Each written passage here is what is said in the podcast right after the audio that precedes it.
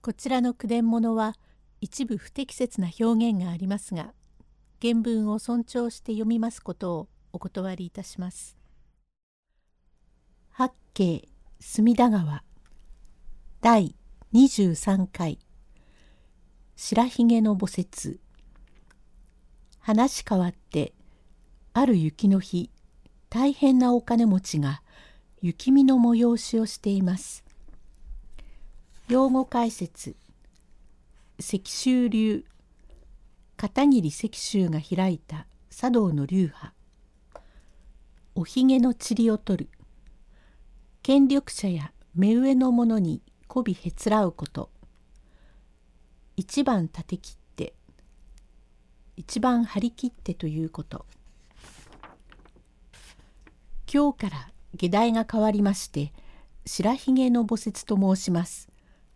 これは私が若い時3台ずつお題をいただきましてそれをまとめて隅田川の八景にこじつけて道具を後ろへ飾ってご機嫌を伺いましたお話でご承知の通り白ひげ明神は隅田川包みの下に鎮座ましまして祀れる神は猿田彦の御で天略5年に近江の志賀郡から移したと申します古いものでございます。その白ひげの森を右へついて曲がりますと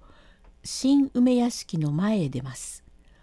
この梅屋敷を通り越して西へ少し曲がった角に茅門があって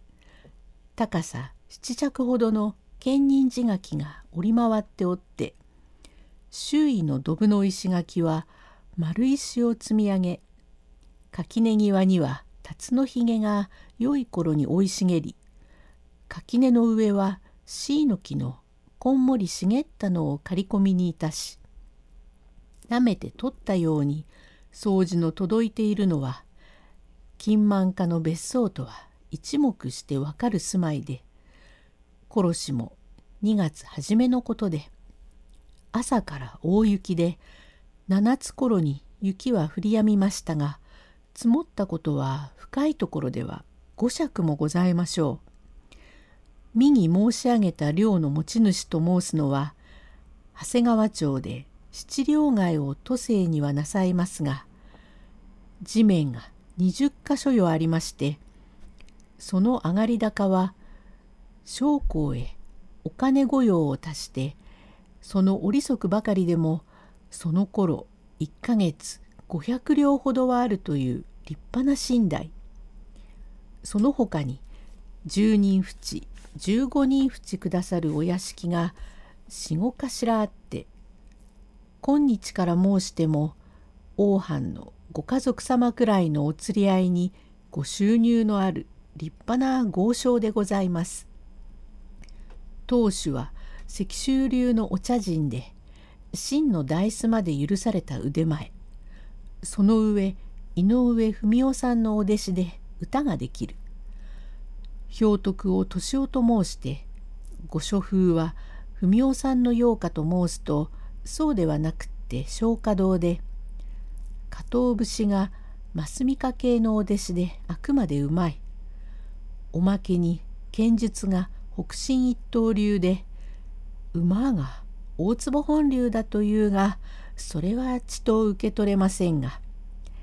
何にしてもお金のある粋な旦那様でこの雪を虚しくうちで見ているのは武風流だから隅田川へ雪見にという催しでいつもお気に入りでおひげの塵を取る徘徊師の梅雪茶道具屋の宗七競り呉服の三河屋善兵衛市川善十郎という老け床を行く宮地役者などという軍勢を催促に及びますといずれも美濃笠わらじがけ灯油に塗り笠などと申すこしらえで皆催促に応じて長谷川町の本宅へ集まりましたのが昼少し回った頃で船で雪を見るのは我がない。いざさらば雪見に転ぶところまで残らず歩きっこにしようと主人の年男も塗り笠に絹銅油切れ尾のわらじというこしらえ。しかし何をう金持ちの主人でございますから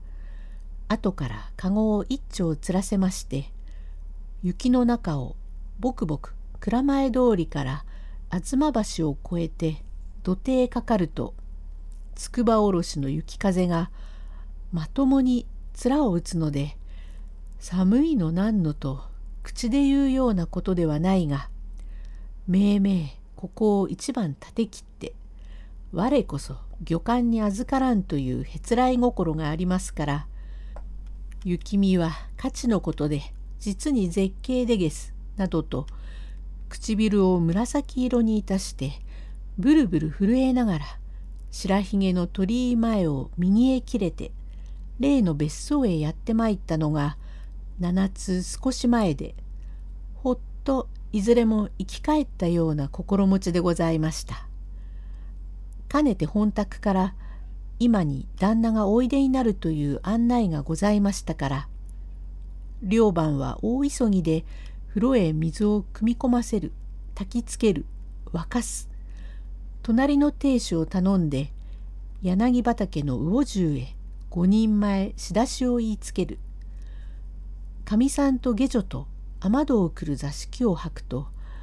とんとすす払いのような騒ぎをやらかしてあらかた掃除万端の行き届いたところへ一行が参りましたから両番が飛んで出まして「これはこれはお拾いでさぞかしお寒ういらっしゃいましたろう。どなた様もご苦労で。こら久助おすすぎを持ってこい。